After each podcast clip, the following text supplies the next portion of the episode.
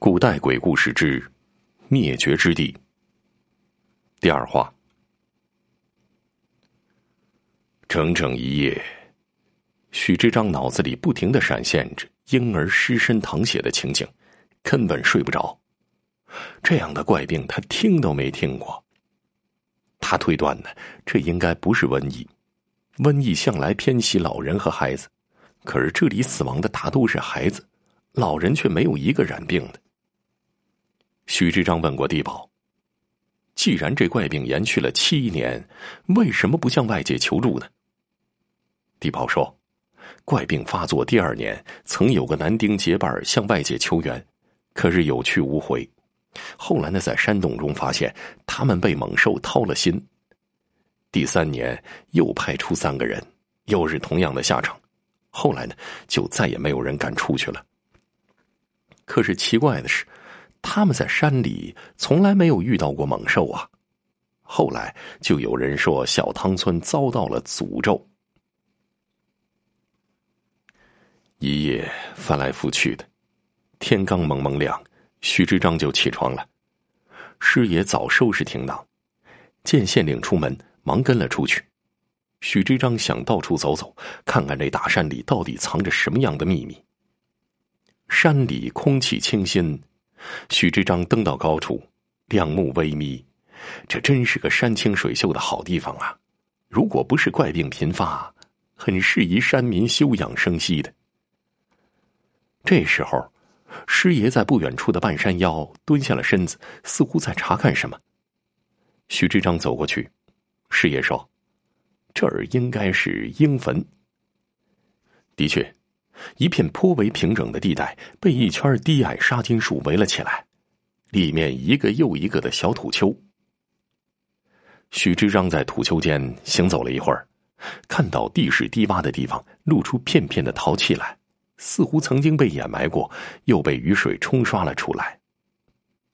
许知章拿起一片陶，向下挖了挖，半个空陶罐露了出来，盯着空陶罐儿。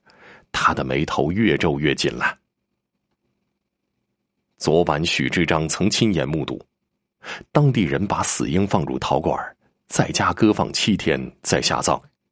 可是，这只陶罐为什么是空的呢？师爷站起身，想再到别处看看，许知章却摆摆手。只见他拿出一块大陶片，突然朝着一个小坟丘挖下去。师爷脸色大变，问他这是做什么？倘若被村民看到，恐怕会引起大乱的。脚到尸骨，在任何地方都是大忌呀。许知章却像是没听到，很快就挖开了松软的泥土，一只土陶罐露了出来，上面用泥封着。许知章用力揭开了泥盖子，陶罐里空空如也。两人都惊呆了。许知章接下来又连续挖开了三座小土丘，每个陶罐都是空的。婴儿的骸骨失踪了。地保带着村民过来，看到婴坟被挖的七零八落，本来是一脸的怨怒，可当看到空空的陶罐，也大惊失色。婴儿死后明明是放入罐中，怎么会被人偷走了呢？这荒山野岭，谁又会来偷婴骨呢？当下，许知章令衙役将鹰骨坟全部挖开。令人无比惊异的是，鹰骨全部失踪了。村民们面面相觑，女人们已经嘤嘤哭成了一片。孩子夭亡本来是一件令人十分悲伤的事儿了，想不到现在连骸骨都不见了。每年哭坟，哭的竟是一把黄土嘛！一连三日。许知章马不停蹄，将小汤村的四周看了个遍，只是村子十分的封闭，几乎跟外界没任何联络，谁又能知道这儿有鹰骨呢？为了弄清小汤村怪病之谜，许知章每天带着衙役师爷查看山前山后，范围是越来越大。这一天呢，一行人走出了十几里山路，一个衙役突然停住了脚，怪声怪调的喊着说。哎，大人，那儿那儿有一片脸。师爷呵斥：“胡说！什么地方能有一片脸呢？许志章撩起衣服，快步的走过去，站在一块突出的大青石上。他探头向下一望，不禁大吃一惊：山腰处颇为隐蔽的一片坡地，果然有一张张的脸呐！那些脸在风中摇晃，嘴巴还似一开一合。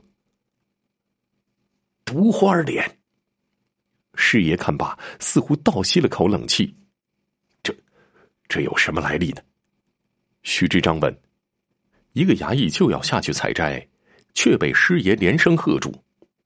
他转过头对徐志章说：“大人，我在书上看到过，此花儿名为毒莲，产自西域，其花粉汁液剧毒无比，稍加触碰就会使人全身溃烂而死啊。”许知章若有所思，看看花儿，又看看下面的村庄，脑子里陡然冒出一个念头：莫不是风将这些花粉带下山了？这些花儿一年开几次呢？